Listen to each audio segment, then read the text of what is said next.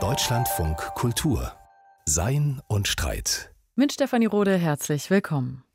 Ein Wahlkampf kann mitreißen oder auch aufreiben, eine politische Rede empören, eine politische Geste berühren. Politik kann Gefühle auslösen und umgekehrt auch von Gefühlen ausgelöst werden. Aber in welchem Maße ist das sinnvoll? Sollten in Zeiten großer Umbrüche und großer Krisen Gefühle eine größere Rolle in der Politik spielen? Oder kippt das dann ins Populistische, wie man ja auch bei Donald Trump gesehen hat?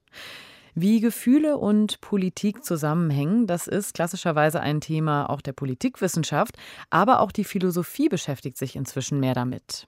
Josef Früchtel geht in seinem Buch mit dem Titel Demokratie der Gefühle, ein ästhetisches Plädoyer der Frage nach, wie man Emotionen sinnvoll kanalisieren kann und welche Rolle Kunst und Kultur dabei spielen sollen.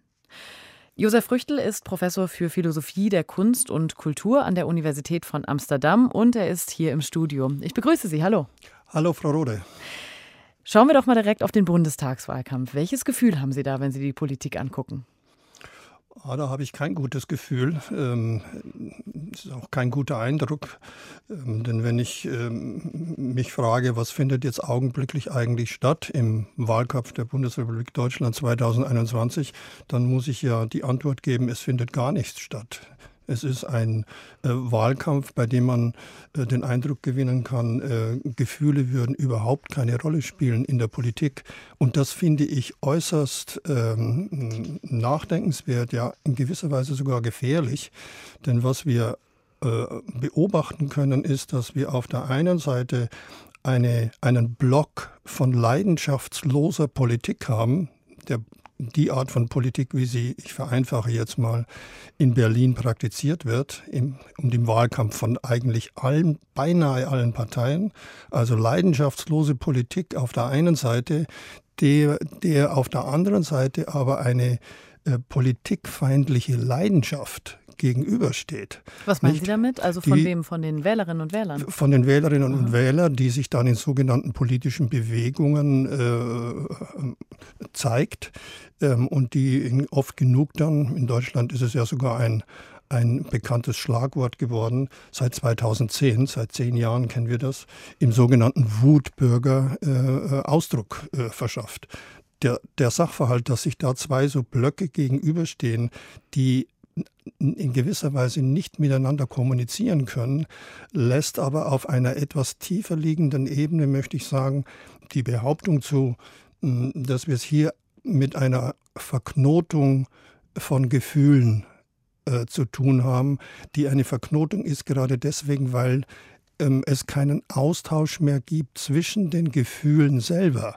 Also wenn Sie sagen, Populismus könnte man ähm, vielleicht dadurch kennzeichnen, dass es ein zu viel an Gefühlen sei, würde ich sagen, das ist mir zu einfach. Ich würde lieber sagen, Populismus kennzeichnet sich dadurch, dass es äh, diesen Knoten in den Fluss der Gefühle selber einspannt. Das heißt, dass es keinen freien Fluss von Gefühlen mit anderen Möglichkeiten, die wir haben, mehr gibt. Und das macht, es, macht das den Populismus so unangenehm und politisch gesehen gefährlich. Sie beschreiben das in Ihrem Buch und sagen, dass diese Verknotung ähm, zu einem Politikum geworden ist im 21. Jahrhundert. Haben Sie dafür vielleicht ein Beispiel, dass man sich ähm, besser vorstellen kann, was Sie damit meinen, wenn Sie sagen, dass die Gefühle nicht frei fließen? Also sprechen wir hier über die Gefühle zwischen diesen beiden Blöcken, die Sie ausgemacht haben, also der leidenschaftslosen Politik auf der einen Seite und der politikfeindlichen Leidenschaft der Wählerinnen und Wähler auf der anderen Seite? Oder wo, wo findet dieser hm. Fluss statt? Also wenn ich beim, bei den sogenannten populistischen politischen Erscheinungen bleibe, die sich ja vom, ich habe es schon genannt, vom Wutbürger bis zu den, sagen wir mal, Querdenkern in Corona-Zeiten äh, durchziehen, dann mm, sind vielleicht auch die Querdenker ein gutes Beispiel dafür, was ich meine. Ähm, es ist ja nicht so, dass ich und viele andere Menschen äh, den Gefühlen dieser Menschen, die kritisch gegenüber der Impfpolitik der Bundesregierung sind, dass ich dieser, diesen Gefühlen äh, abweisend äh, gegenüberstünde. Das Problem entsteht erst, wenn man bemerkt, diese Gefühle sind selber noch einmal affektiv besetzt. Was die, heißt das? Wie die Psychologen sagen. Das heißt, sie, sie sind selber noch einmal äh, Gegenstand einer Nichtreflexion, wie wir in, der Philosophie sagen. Sie sind nicht Gegenstand eines weiteren Nachdenkens im wörtlichsten Sinne. Denn würden wir anfangen nachzudenken, dann müsste man eigentlich früher oder später an einen Punkt gelangen, wo sich der Knoten langsam, langsam löst. Und wenn der sich löst, der Knoten der Gefühle sich löst, dann ist es wieder möglich, zwischen den Gefühlen und zwischen den Argumenten einen Fluss herzustellen. Das heißt, ganz einfach gesagt, es ist dann wieder möglich, miteinander zu reden. Die Philosophin Hilge Landwehr, die beschäftigt sich mit der Frage von Hass und Verachtung vor allem ähm, und beschreibt es so, also dieses Verhältnis, dass es eine Gruppe gibt von Menschen, die hassen, also die tatsächlich, wie Sie vermutlich dann sagen würden, so eine politikfeindliche Leidenschaft haben und dann eine Gruppe, die diesen Menschen gegenübersteht und denen gegenüber Verachtung empfindet. Aber Verachtung ähm, im Sinne von, dass man denen gegenüber gleichgültig ist, dass man sich von ihnen abwendet, dass man denkt, die sind ohnehin verloren quasi in, in der Demokratie. Können Sie damit was anfangen mit dieser Beschreibung, dieser Gegenüberstellung von den Hassenden und den Verachtenden, die aber wiederum nicht reflektieren, dass sie verachten und das nicht, gar, gar nicht merken? Die Beschreibung von Frau Landwehr, die kann ich mühelos übertragen auf meinen Vorschlag, Eingangsvorschlag, dass sich hier zwei Blöcke gegenüberstehen. Nicht? Die leidenschaftslose Politik auf der einen versus die politikfeindliche Leidenschaft. Wenn man das auf Gefühle bezieht, dann kann man sich sehr gut vorstellen, dass dann die Verachtung auf der einen Seite die leidenschaftslose Politik steht, versus den Hass auf der anderen Seite, also auf der Seite der politikfeindlichen Leidenschaft.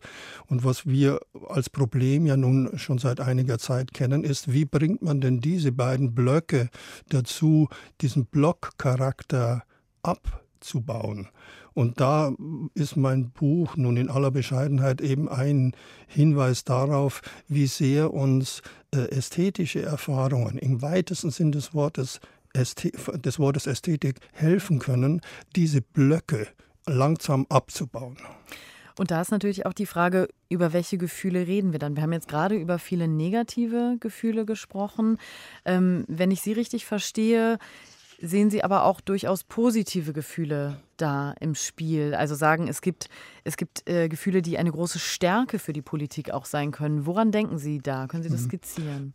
Ich muss zunächst sagen, dass ich diese Unterscheidung nicht so mm, so glücklich finde. Wir Zwischen negativ und gewöhnt, positiv. Richtig, ja, ja, dass wir einerseits negativ, andererseits positiv sagen und dann beziehen wir uns bei negativ meistens auf so ein Gefühl wie Hass. Das hat eine, eine gewisse Plausibilität, nicht? Wenn der Hass zielt ja auf die Vernichtung des zu hassenden Objekts. Und wenn wir auf Vernichtung zielen, dann widerstreiten wir nicht nur basalen moralischen Annahmen unserer, zumindest unserer Kultur, aber die auch in den Menschenrechten implementiert sind, sondern wir, wir verunmöglichen dann eben auch den berühmten demokratischen Diskurs. Insofern verstehe ich, dass man sagt, Hass, wenn er ausgelebt würde, mit anderen Worten, wenn er nicht in Kontakt käme mit anderen Gefühlen, wäre in der Tat Demokratie gefährlich. Aber es ist ja nun ein Sachverhalt, dass wir nicht nur aus einem Gefühl bestehen. Menschen bestehen eben nicht nur aus einem Gefühl. Und dass wir von daher immer dazu neigen und auch an, dazu angelegt sind, ähm, die, die Pluralität der Gefühle miteinander sozusagen in ein Gespräch zu bringen. Und das würde heißen, den Hass zu transformieren. Und wenn ich Ihnen ja, aus meiner Generation ist ein naheliegendes Beispiel, auf, auf die Literatur zurückzugreifen. Ich denke oft an Christa Wolf äh, und ihr Buch Cassandra. Dieses Buch Cassandra ist ja eine einzige Hasserklärung gegen Achill. Achill, das Vieh. Achill, der grausam ist gegen seine Gegner, der, der, der, die Frauen als Kriegsbeute vergewaltigt. Achill, das Vieh. Mein ganzes Buch zielt darauf, dass dieser Name Achill nie wieder erinnert wird. Aber das Resultat des Buches ist natürlich genau das Gegenteil. Achill wird permanent erinnert, aber eben nicht nur als das Vieh in Anführungszeichen, sondern als die Figur, die äh, Christa Wolf mir vorstellt. Und das ist eben eine literarische Figur. Die ist schon ein Stück weg von dem furchtbaren ähm, Frauenvergewaltiger und Barbaren, äh, den Christa Wolf uns als Achill und Krieger vorstellt. Ein ganz einfaches Beispiel dafür, wie ich meine, Festhalten der Gefühle, in dem, in dem Fall das, das Gefühl des Hasses, aber dieses Gefühl transformieren, einen leichten bis größeren Dreh geben, indem man auf eine bestimmte Weise darüber redet, ein Gedicht schreibt, ein Gemälde äh, daraus macht, äh, Musik macht. Ähm. Da sind wir genau schon mittendrin bei der Frage, wie vermitteln sich eigentlich Gefühle, auch im, im, politischen Diskurs? Sie haben jetzt schon gesprochen über die Transformation, also wie man Gefühle verändern kann. Lassen Sie uns kurz noch bei diesem Punkt bleiben, weil das ist ja eine Debatte, die schon lange traditionell in der Philosophie geführt wird. Die Frage von, wie kann man überhaupt Gefühle mitteilen? Also kann man das, was man subjektiv, ganz individuell fühlt, kann man das überhaupt vermitteln? Was würden Sie sagen, wie funktioniert das in einer Demokratie? Wie teilen sich diese Gefühle am ehesten mit? Ja, die, die Frage können wir wahrscheinlich nicht beantworten, ohne tatsächlich erst ein bisschen die, die Grundsatzfrage, die philosophische und psychologische Grundsatzfrage ein bisschen zu beantworten, wie man über Gefühle überhaupt reden, sprich, genau, ja. wie man sie kommunizieren äh, kann. Und das ist ähm, in der Tat in der Philosophie auch schon lange ein, ein Gegenstand des Nachdenkens. Äh, keineswegs ein eindeutiger Gegenstand. Also wenn ich die Diskussion äh, richtig überblicke, dann gibt es da keine einheitliche äh, Meinung dazu. Dazu ist das Problem wohl auch zu komplex. Dennoch ähm, lässt sich sagen, zumindest wenn man so wie ich schon mal eine starke Neigung zu ästhetischen äh, Überlegungen hat, dass doch auffällig ist, sehr auffällig ist, dass in unserer europäischen abendländischen Kultur seit der griechischen Antike, sprich seit Platon und vor allem seit Aristoteles, wir ein Modell dafür haben, wie wir mit Gefühlen privat und im öffentlichen Raum, also im weiteren Sinn politisch äh, umgehen können, ja umgehen sollen. Ähm, das Beispiel, das Aristoteles uns gegeben hat, ist ja die berühmte Katharsis. Nicht?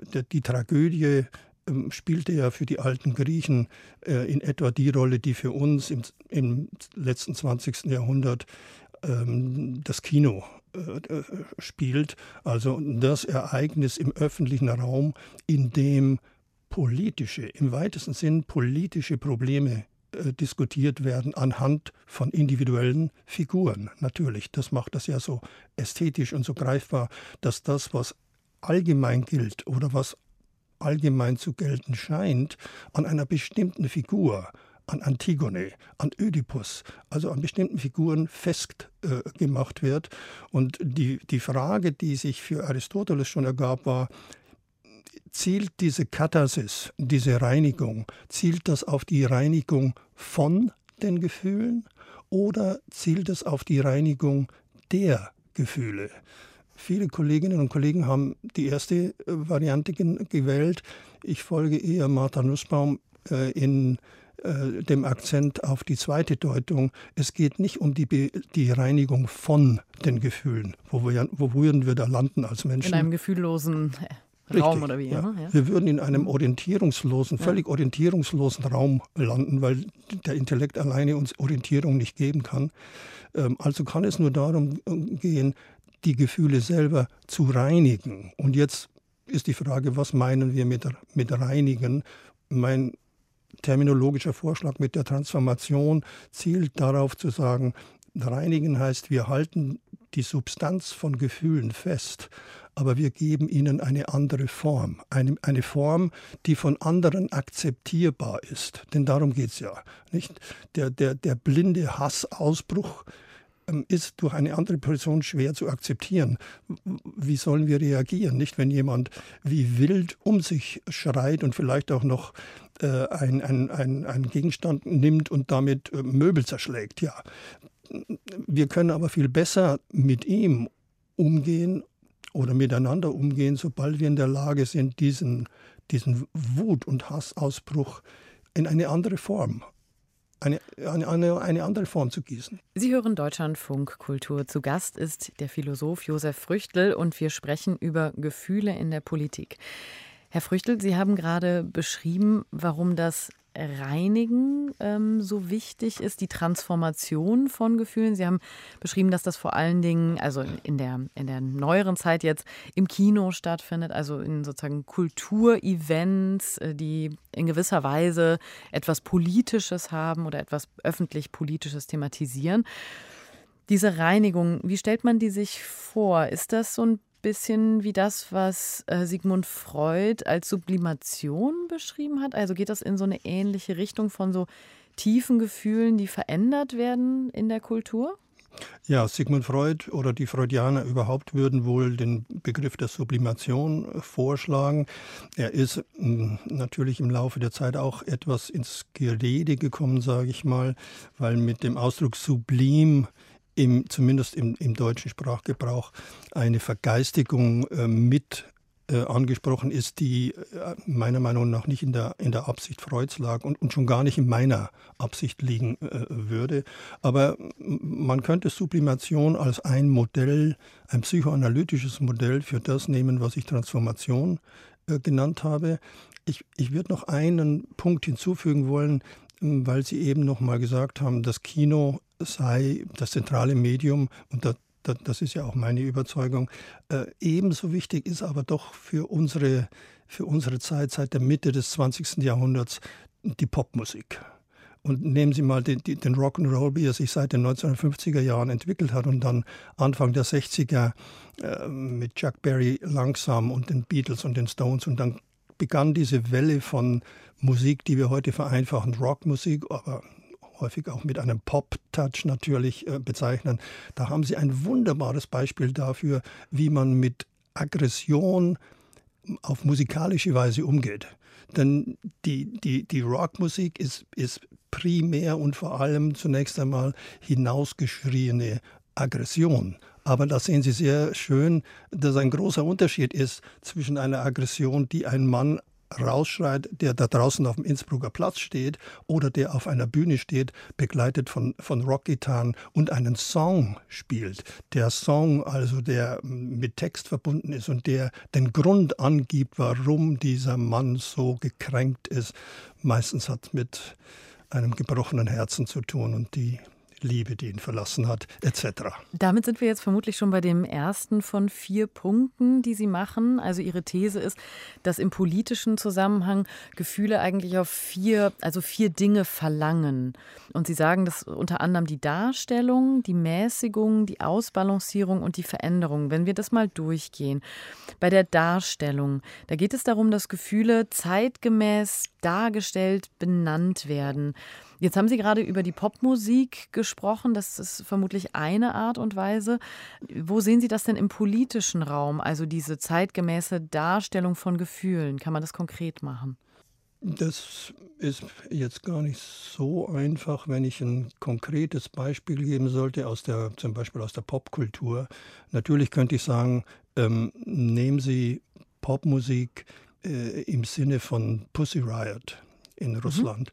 Dann haben sie ein Beispiel ähm, für eine kulturelle Aktion, Popmusik, die benutzt wird für im weitesten Sinn politisch-kulturellen Protest. Übrigens auch in einem Akt der, der Unverschämtheit, wie ich das auch gerne nenne, ähm, der zeigt, in welchem Maße Unverschämtheit als demokratische Tugend fungiert. Was meinen Sie damit? Inwiefern?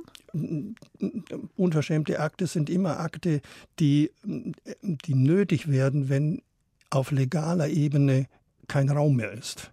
Dann müssen Sie äh, wenn Sie überzeugt sind von, von dem, was Sie meinen, dann suchen Sie andere Medien und dann haben Sie eigentlich nur noch zwei Möglichkeiten. Entweder Sie greifen zur puren Gewalt oder Sie greifen zu Symbolen. Und die Rockmusik ist in dem Fall ein, ein symbolisches Medium, in dem eine einzelne Person oder in dem Fall eine kleine Gruppe von Frauen, von mutigen Frauen, muss man wirklich sagen, äh, eine politische Botschaft Botschaft muss man aber wieder in Anführungszeichen setzen, ähm, äh, in die Welt hinaus, vor allem in die russische Welt äh, hinaus strahlt. Das wäre für mich ein, ein, ein gelungenes Beispiel dafür, wie ähm, mit musikalischen Mitteln ähm, politische Effekte erzielt werden, aber in der Rockmusik gibt es jede Menge, nicht? Ich, mhm. ich meine. Da müssen Sie mir ein bisschen weiterhelfen, ja. weil der zweite Punkt, den Sie machen, also von diesen vier Punkten, wo Sie sagen, das ist das, was Gefühle eigentlich in einem demokratischen politischen Zusammenhang brauchen.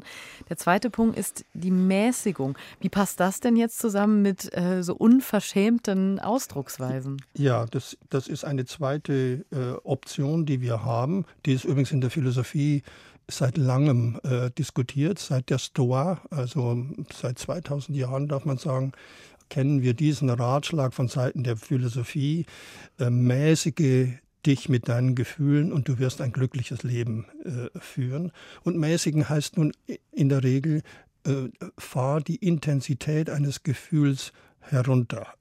Da braucht man verschiedene Techniken, dafür bieten die Stoa, aber heutzutage Psychotherapeuten bieten dafür äh, einen Anlass, nicht nur Psychotherapeuten, sondern auch Politikberater, äh, die sehr genau wissen, wie, wie, dass man mit Gefühlen im öffentlichen Raum nur so umgehen kann, dass man die Leute erstens überhaupt in ein Gespräch miteinander bringt und zweitens, dass die Leute sich darauf einigen, dass während dieses Gesprächs gewisse Regeln gelten. Wenn sie das nicht schaffen, hat eine Politikberatung und ein Ausgleichen von Gefühlen ähm, äh, keinen Sinn.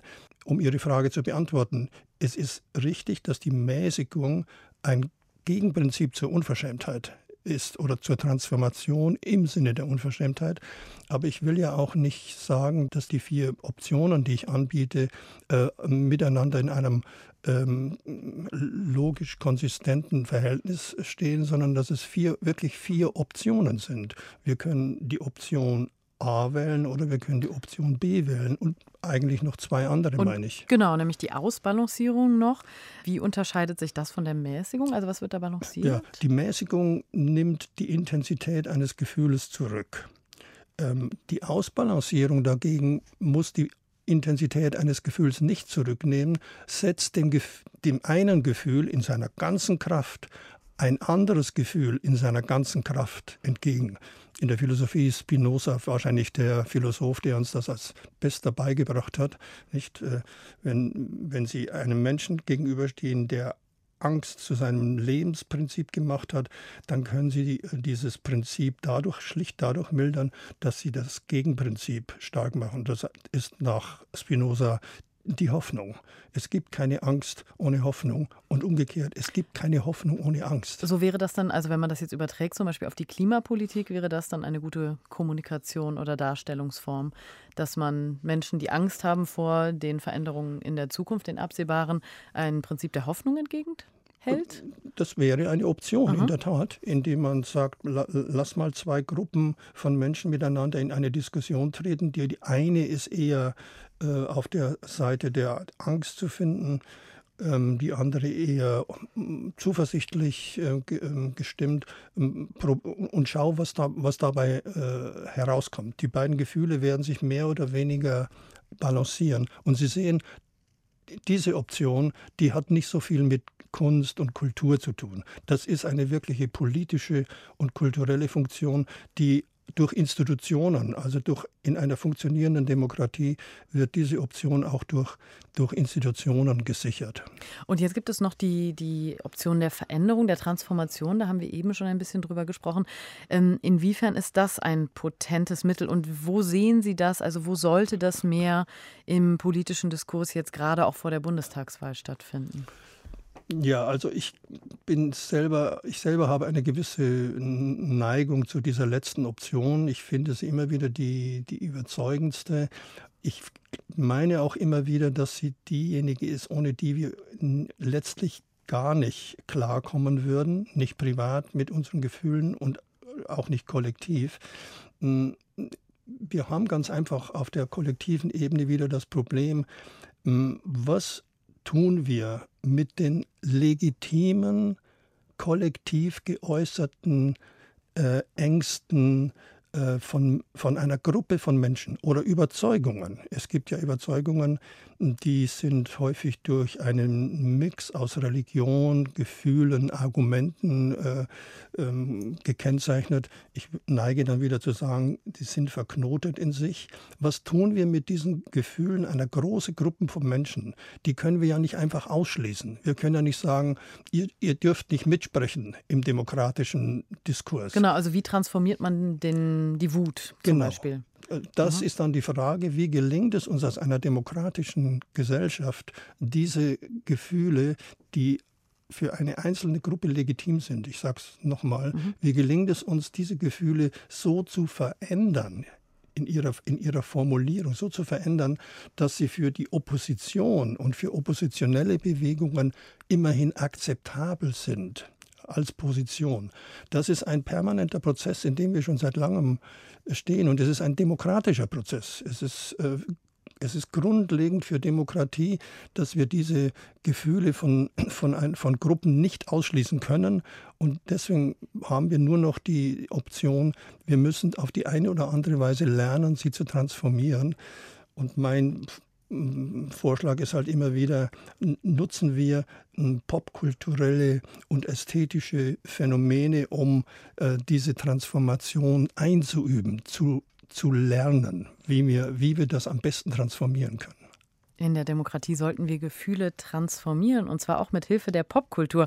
Davon ist der Philosoph Josef Früchtel von der Universität Amsterdam überzeugt. Ich danke Ihnen sehr für das Gespräch. Gerne, ich danke auch. Und wer mehr über das Thema erfahren möchte, Josef Früchtels neues Buch heißt Demokratie der Gefühle, ein ästhetisches Plädoyer und ist im Meiner Verlag erschienen. In wenigen Wochen kaputt machen, was über 20 Jahre lang aufgebaut wurde oder aufgebaut werden sollte. Dass das möglich ist, haben die Taliban in Afghanistan gezeigt, die in Windeseile die Macht im Land übernommen haben.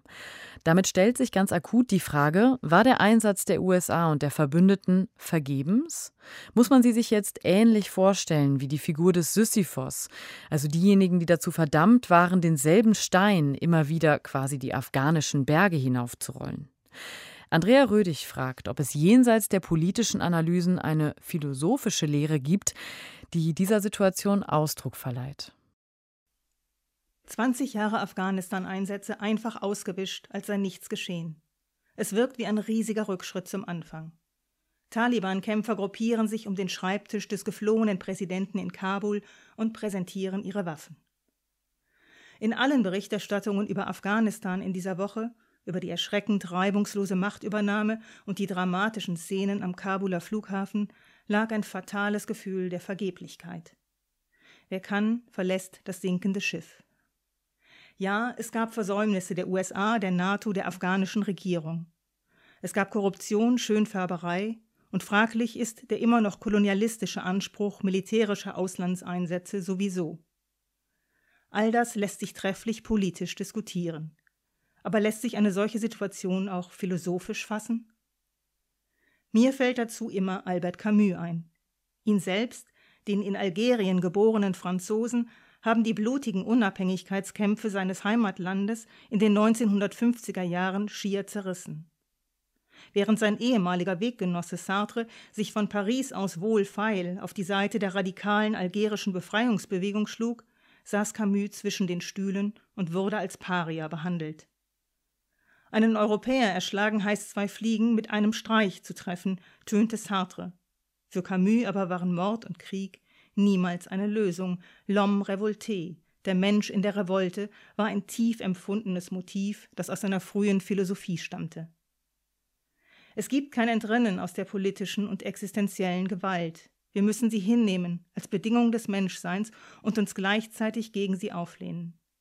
Eindrücklich hat Camus diese Haltung in seinem Roman Die Pest beschrieben, wo die Hauptfigur, Dr. Rieu, trotz aller Vergeblichkeit nicht aufhört, als Arzt zu praktizieren. Wir sitzen vor dem Fernseher, dem Radio, der Zeitung, sehen, hören und lesen die Nachrichten aus Afghanistan. Was sollen wir tun? Schuldzuweisungen, Ursachenforschung, politische Analysen sind immer auch Entlastungsstrategien, um dem grundlegenden Gefühl der Hilflosigkeit zu entkommen. Camus würde hinschauen, aushalten. Aus seiner Philosophie des Absurden lassen sich zwei verschiedene Reaktionsweisen ableiten: eine heiße Haltung des Protests und der lauten Empörung des L'homme révolté und eine kühlere des schmerzhaft unverwandten Blicks auf die Absurdität, wissend, dass wir das Leid nicht abschaffen, aber es dennoch vielleicht lindern können. Welche Haltung wir wählen, die heiße oder die kühle, die aktivistische oder die reflexivere, hängt mit der jeweiligen Persönlichkeit zusammen, aber auch mit dem Ort, an dem wir uns befinden. Der Kampf gegen den Gipfel kann ein Menschenherz erfüllen. Wir müssen uns Sisyphus als einen glücklichen Menschen vorstellen, ist der berühmteste Satz von Camus. Ein anderer lautet, der Mensch ist das einzige Geschöpf, das sich weigert zu sein, was es ist. Die Spannung zu halten, trotz aller Vergeblichkeit und mit wenig Aussicht auf Erfolg, hat etwas mit Würde zu tun und mit Menschlichkeit. Hauptsache, wir hören nicht auf, immer wieder von vorn anzufangen. So die Schlussfolgerung von Andrea Rödig in ihrem Wochenkommentar zu Afghanistan. Plato feierte die Philosophen als Könige. Während der Aufklärung feierten die Philosophen die Könige. Zumindest 1740 war es so, als Friedrich II. den preußischen Thron bestieg. Er war jung und versprach eine neue Herrschaft der Vernunft. Die Philosophen jubelten. Aber recht schnell war das dann vorbei, als der junge König sich von seiner militaristischen und von seiner machtpolitischen Seite zeigte. Trotzdem folgte der Philosoph Voltaire der Einladung des Königs und wurde auf Schloss Sanssouci strahlender Mittelpunkt von Friedrichs legendärer Tafelrunde. An ihr versammelte der König europäische Geistesgrößen, zu denen auch radikale Aufklärer zählten, die in ganz Europa verfolgt wurden. Christian Berndt hat in unserer Reihe Philosophische Orte die Spuren von Friedrichs illustrer Tafelrunde nachgezeichnet. Das war ja auch hier, sagen wir mal, eher ein Arbeitsbereich. Ein schmuckloser enger Gang führt zur kleinen, aber wunderschönen Bibliothek. Innen erstrahlt das runde Zimmer in hellem Holz, oberhalb der Regale leuchten Bronzereliefs. Die Bibliothek war der Rückzugsraum des Königs von Preußen direkt neben seinen Privatgemächern. Und als dann Voltaire Friedrich 1750 hier tatsächlich in Sanssouci aufsuchte und sich hier einige Zeit aufhielt, haben sie hier zusammengearbeitet. Erzählt der Verleger und Autor Bernd Erhard Fischer, der in seiner Publikationsreihe Menschen und Orte die Schrift Voltaire in Sanssouci herausgebracht hat. Schloss Sanssouci hatte Friedrich II. nahe Potsdam errichten lassen, um Zuflucht vom Hofleben zu finden. Voltaire schrieb, er habe mit Friedrich jeden Tag zwei Stunden in der Bibliothek verbracht, was Fischer bezweifelt. Friedrich wird gar nicht die Zeit gehabt haben, weil er von seinen Amtsgeschäften sehr eingebunden war. Deshalb war ja auch vieles, was an Kommunikation lief, an diese legendären Zettel gebunden, die sie sich immer geschickt haben. Mit Ideen, mit philosophischen Ideen, aber auch nur mit Scherzen, Gedichten, allem Möglichen. Voltaires Zimmer lag genau auf der anderen Seite des kleinen, aber prächtigen Schlosses und bot direkten Zugang zur Terrasse mit ihrem malerischen Ausblick auf den Weinberg. Friedrich war es gelungen, mit Voltaire den berühmtesten Intellektuellen seiner Zeit anzulocken. Bereits als Kronprinz hatte Friedrich brieflich Kontakt mit Voltaire aufgenommen. Der hochgebildete Prinz las die Schriften französischer Aufklärer und ließ von Voltaire seinen Anti-Machiavel korrigieren. In dieser programmatischen Schrift entwarf Friedrich das Ideal einer von humaner Vernunft geleiteten Herrschaft.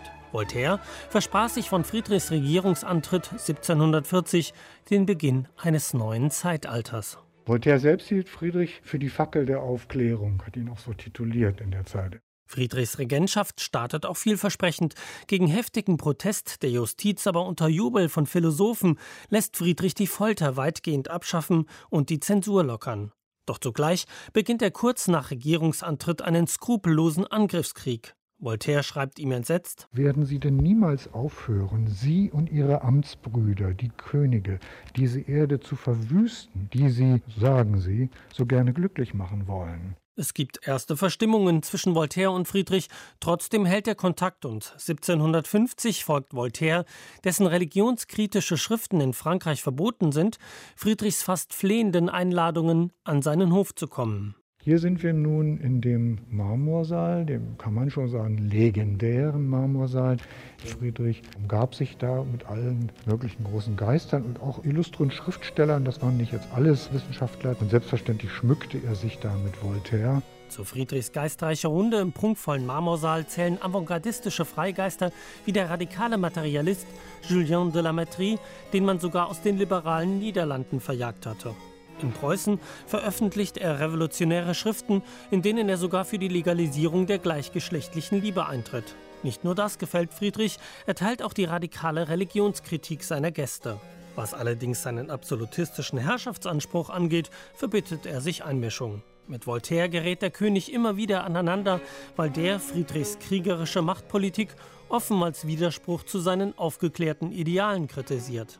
Ein Zitat zum Beispiel. Und man wird dann sehen, sagt Friedrich, dass ihre Werke es zwar verdienen, dass man ihnen zu ihren Statuen aufstellt, ihr Verhalten ist ja doch verdient, dass man sie in Ketten legt. Nach drei Jahren verlässt Voltaire Preußen. Trotzdem bleiben beide lebenslang Brieffreunde und Friedrich nimmt es Voltaire auch nicht übel, dass der in seinen Memoiren über Friedrichs erotische Treffs mit jungen Soldaten plaudert. Friedrich war ein Autokrat, aber persönlich unempfindlich gegenüber Kritik. Für ihn zählte nur die Staatsräson, man durfte ihn verspotten, aber sollte gehorchen. Während seiner Herrschaft entstand eine lebendige Öffentlichkeit, Preußen wurde für die Freiheit des Denkens gerühmt, aber Friedrichs Regime als despotisch verdammt. Dieser Widerspruch zwischen Geist und Macht sollte Preußen fatal prägen. Friedrich hielt am Ideal des aufgeklärten Alleinherrschers fest und kritisierte junge Aufklärer wie Rousseau, die nicht mehr nur die Autorität der Kirche, sondern auch die der Könige angriffen. Aber auch wenn Friedrich in Rousseau einen Umstürzler sah, offerierte er dem Verfolgten Asyl, eine Haltung, die ihresgleichen suchte.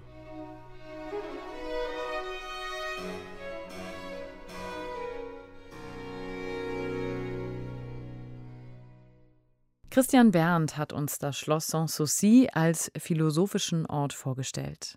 Das war sein Streit für heute. Ich bin Stefanie Rode. Machen Sie es gut.